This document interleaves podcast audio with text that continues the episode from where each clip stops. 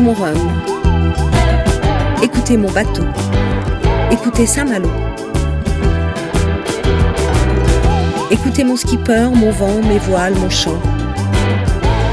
Écoutez mon rhum, la chronique de Karine la Malouine. Vous avez remarqué que mes chroniques se sont espacées ces derniers jours. Vous vous demandez quand elles vont s'arrêter.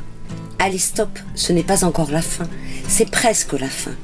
Encore décrocher trois minutes, une bulle d'air et de mer, trois minutes pour écouter mon rhum. Je regarde mon calendrier, vendredi 30 novembre 2018. La plupart des journalistes ont déserté le Creole Beach, les PC Press. Les VIP sont rentrés chez eux. Et 26 hommes et femmes sont encore en mer. 14 classes 40, 5 rhum mono, 5 rhum multi et même 2 IMOCA. Tout à l'heure, je reprends l'avion pour Saint-Malo. Qui va accueillir les derniers concurrents? La direction de course, bien sûr.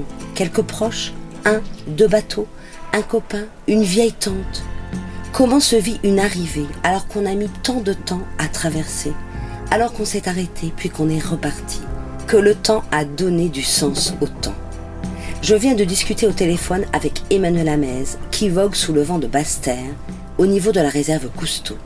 Fou de mer, le marin chef d'entreprise ne peut pas ne pas s'engager au minimum une fois par an dans une course au large armateur de son propre voilier, ne pas être contraint par des sponsors est sa liberté.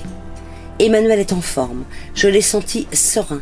Son bateau est en super état et il n'en revient pas d'être classé 24e sur 53, alors qu'il a traîné, comme il dit, une semaine durant dans les troquets de Bénodet. Et oui, bisu des gros coups de vent, Emmanuel a écouté les conseils de la direction de course et a préféré jouer la carte de la sécurité en se mettant à l'abri. Reparti en mer le jour de l'armistice, Teranga a rattrapé nombre de concurrents, naviguant à une moyenne incroyable et faisant preuve de qualité marine qui ont impressionné son skipper, surtout dans la baston qu'ils ont affronté tous les deux au large du Portugal. Avec du recul, Emmanuel se demande s'il n'aurait pas pu ou pas dû affronter les fameuses quatre dépressions. Restera toujours cette question en suspens. Ai-je eu raison de m'arrêter? Ai-je eu tort? Emmanuel n'a pas la réponse. C'est comme ça. On ne peut changer le passé. On ne connaît pas l'avenir. L'important reste le moment présent, auréolé d'une superbe expérience accumulée. Emmanuel va reprendre l'avion dimanche, oui, dimanche, soit dans deux jours, pour retrouver Kinshasa et le monde professionnel. C'est une histoire simple, une histoire de marin dont ce n'est pas le métier, une histoire de belle route, une histoire comme j'en ai croisé des dizaines sur ma route du Rhum depuis six semaines. Une histoire comme toutes celles que j'ai aimé partager avec vous. Le verbe aimer est un mot faible. J'ai adoré, j'ai vécu, j'ai été vivante grâce à toutes ces belles personnes. J'ai pleuré la nuit en écoutant des filets de voix dans mon iridium. J'ai pleuré en constatant l'épuisement sur les visages de l'arrivée, les mains gonflées, les pieds crevassés et meurtris.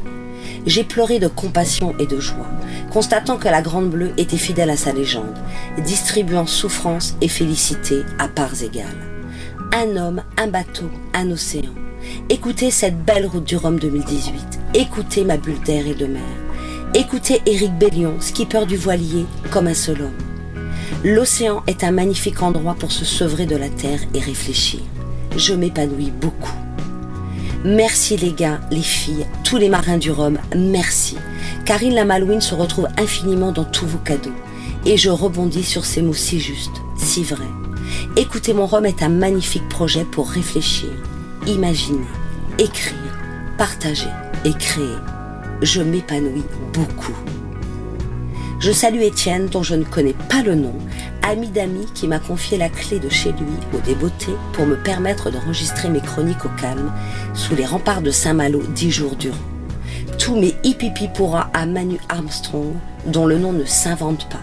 Chouette compagnon de route créative qui a habillé, mixé et sonorisé tous mes podcasts quotidiens. Notre duo d'artistes a très rapidement pris la forme d'un binôme skipper-routeur. Complicité, correction de cap, nous avons tout vécu ensemble. Un homme, un bateau, un océan, un auteur, un musicien au grand talent, une traversée au goût salé.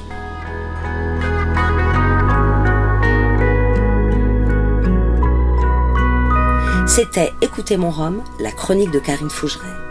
Avec la ville de Saint-Malo, le Télégramme, les médecins urgentistes Doc on the Move, la fiancée du Mekong, le bar Le Galion à Cancale, Interdiste qui m'a habillé de pied en cap, Diazo Communication qui m'a décoré ma caravane, la Trinquette, Insaniam, merveilleux partenaire digital, Stéphane Maillard photographe et le cabinet d'architecture Bachmann.